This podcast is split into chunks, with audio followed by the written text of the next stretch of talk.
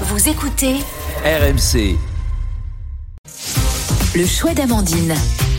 Amandine, ce matin, tu as choisi de nous parler du déclin du paiement en espèces et ça perturbe les Français. Ouais, et si je peux me permettre de commencer par une anecdote euh, personnelle. Tu peux te permettre. Merci. L'autre jour, j'étais à la gare avec ma grand-mère. Avant de, prendre le train, je me commande Un café avec 5 pailles, madame. un café euh, à emporter. Je sors ma carte bleue et là, ma mamie me dit, bah non, tu vas pas payer un café par carte. Pour elle, c'était vraiment une question de principe. Donc, elle a sorti son porte-monnaie euh, euh, pour me payer mon café en liquide et elle m'a dit, vous les jeunes, vous voulez tout payer par carte. Bon, si je raconte cette histoire, c'est parce que je trouve qu'elle est, elle est assez révélatrice du décalage de génération. Moi, comme plein de jeunes, je trouve ça pratique de payer par carte, c'est rapide, il y a le sans contact. Ma grand-mère, euh, elle, comme les seniors, elle est attachée euh, aux, pièces, aux, aux pièces, aux espèces. ouais. C'est l'or. Il est l'or. L'or de se réveiller. Et cette histoire, en fait, euh, va dans le sens d'un article que j'ai lu euh, hier dans le Figaro. Les 20-40 ans, disons, utilisent de moins en moins le cash. Il y a euh, ce témoignage d'une jeune instite. Pas question de sortir mon porte-monnaie. Je me le suis fait voler une des rares fois où j'avais 30 euros et j'ai bien regretté. Un autre témoignage qui m'a fait sourire, ce- c'est celui d'un père de famille, Cadra, qui, qui avoue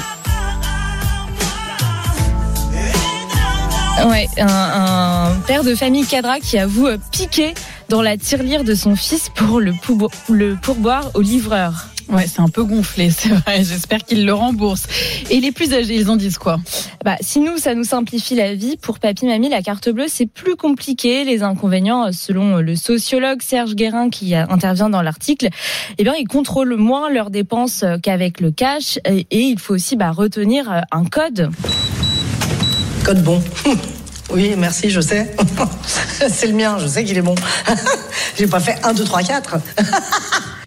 Euh, euh, et donc euh, payer en cash, ça devient moins courant, non pas parce que les commerçants refusent. Hein, évidemment, on peut régler ses achats en liquide jusqu'à 1000 euros. Les gens continuent de sortir leur porte-monnaie chez les petits commerçants ou au marché, Euh, mais c'est de, de plus en plus difficile de trouver des distributeurs de billets. Rendez-vous compte, en 2021, deux par jour ont disparu. Le Covid a joué aussi, j'imagine. Ben oui, l'essor euh, du sans contact, 86% des Français l'utilisent.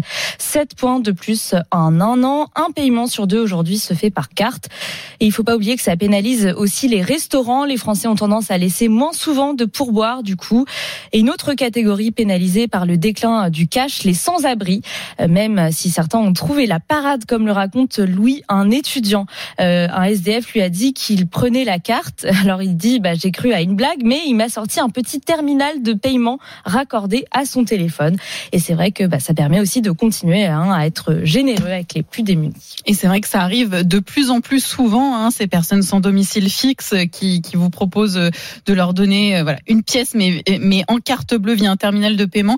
Et moi, je trouve ça aussi euh, pas mal parce que ça permet à ces personnes d'avoir un compte en banque. Et avec un compte en banque, on peut beaucoup plus euh, évoluer euh, dans la Oui, vie qu'avec quelques aussi, euros dans, euh, voilà, dans ça. la poche, se Se remettre dans la réinsérer vie, euh, oui, dans la exactement. société. Donc, au final, c'est peut-être euh, pas plus mal. Merci beaucoup, euh, Amandine. Il est 5h15 sur RMC.